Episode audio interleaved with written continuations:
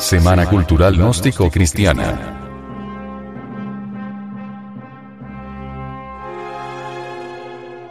El Salvador.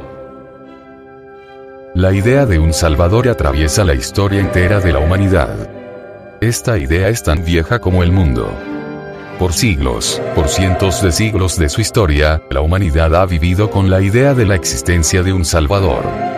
Los mitos y las leyendas de todos los pueblos antiguos están llenas de imágenes de salvadores, como por ejemplo, los héroes de los mitos, los titanes, los semidioses, los profetas y los mesías de todas las religiones, así como los héroes de los cuentos de hadas y de los cantos épicos, los caballeros que rescatan a las princesas cautivas, o que despiertan a las bellas durmientes, o que vencen a los dragones o luchan contra gigantes o gocenaras de la libertad, todo esto son imágenes de salvadores.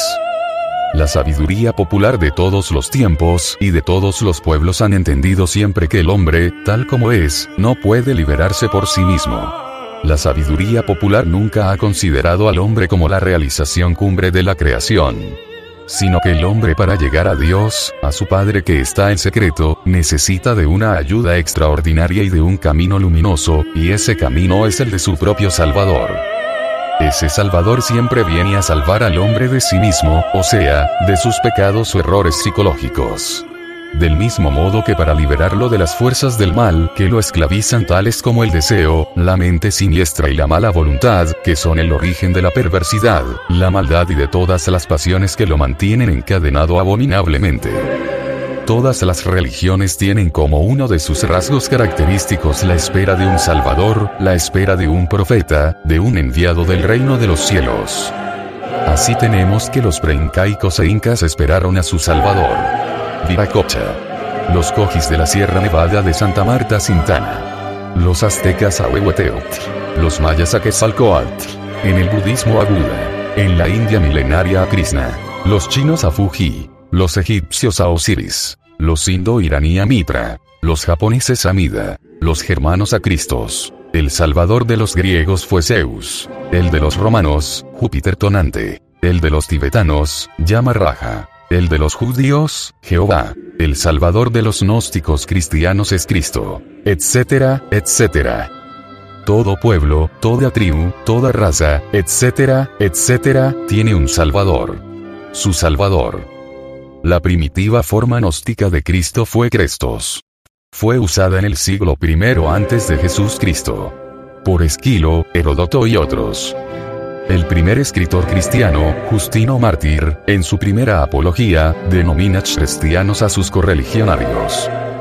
Dice Lactancio que solo a la ignorancia es debido que los hombres se titulen cristianos en lugar de cristianos, pues los términos Cristo y cristianos, originalmente se escribían chrestic cristianos, que fueron copiados del vocabulario del templo de los paganos. Jamás ha faltado en religión alguna un Salvador, un Cristo. San Pablo nos dice que hay que formar el Cristo en nosotros. Gálata 4. 19.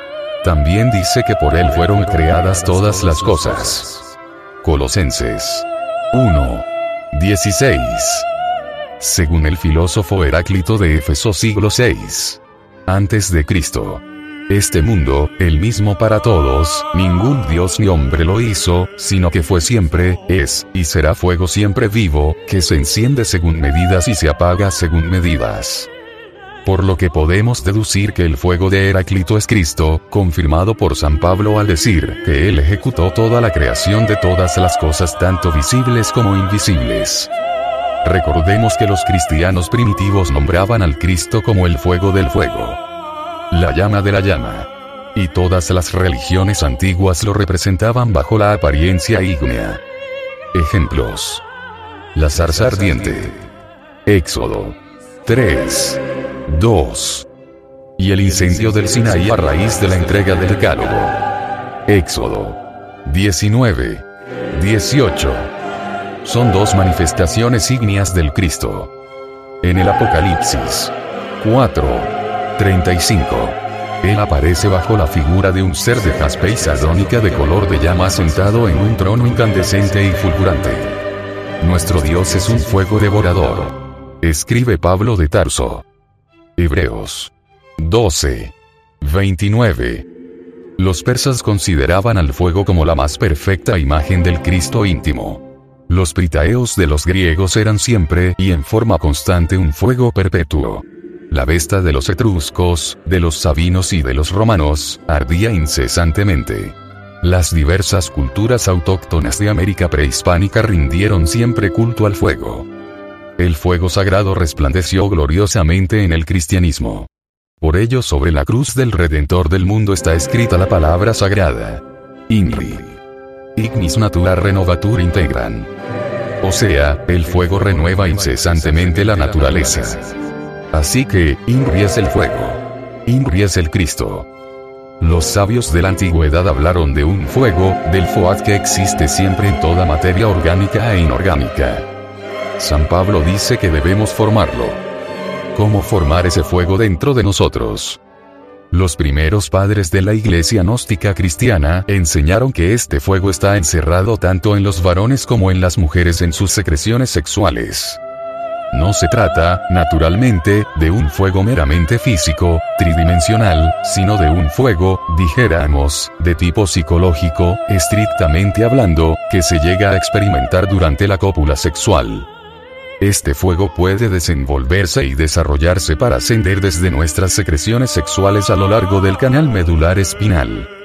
Así, pues, el salvador de todas las religiones es ese fuego psicológico, el INRI, el Cristo. Esta asociación de centros de estudios gnósticos, antropológicos, psicológicos y culturales de Colombia.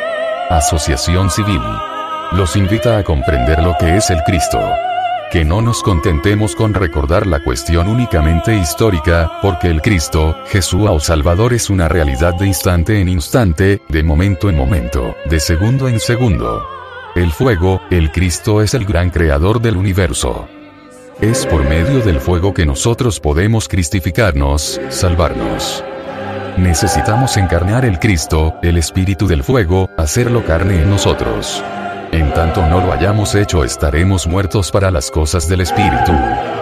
Necesitamos que penetre en nosotros para que nos transforme radicalmente. Es necesario comprender a fondo lo que es realmente el Cristo cósmico. Urge saber, en nombre de la verdad, que Cristo no es algo escuetamente histórico. Las gentes están acostumbradas a pensar en el Cristo como un personaje histórico que existiera hace 2009 años. Tal concepto resulta equivocado, porque el Cristo no es del tiempo, el Cristo es atemporal. Cristo, en sí mismo, es el fuego sagrado, el fuego cósmico universal. Ese fuego cósmico entra en el hombre que esté debidamente preparado. Cuando el Cristo encarna en un hombre, éste se transforma radicalmente. Él es el niño Dios que debe nacer en cada criatura. Así como Él nació en el universo hace millones de años, para organizar totalmente este sistema solar, así también debe nacer en cada uno de nosotros. Él nace en el establo de Belén, es decir, entre los animales del deseo, entre los agregados psíquicos que necesita quebrantar, porque solo el fuego puede quebrantar tales agregados. Así, el fuego aparece donde están esos agregados para destruirlos, para volverlos polvareda cósmica y libertar el alma, la esencia. La conciencia. ¿Cómo podrá él libertar el alma, si no entrará o penetrará profundamente en el organismo humano,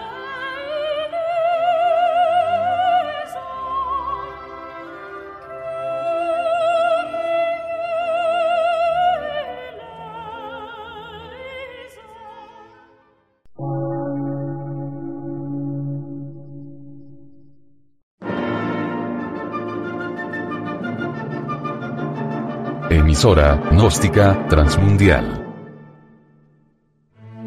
Por una nueva civilización y una nueva cultura, sobre la faz de la Tierra.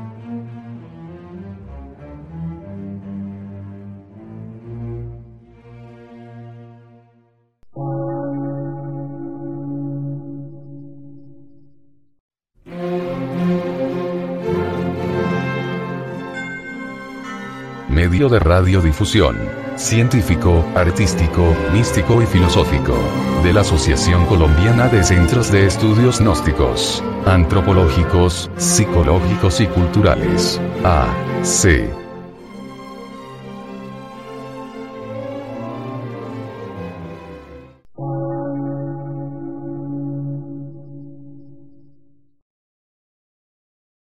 Lectura en movimiento. Difusión sin fronteras.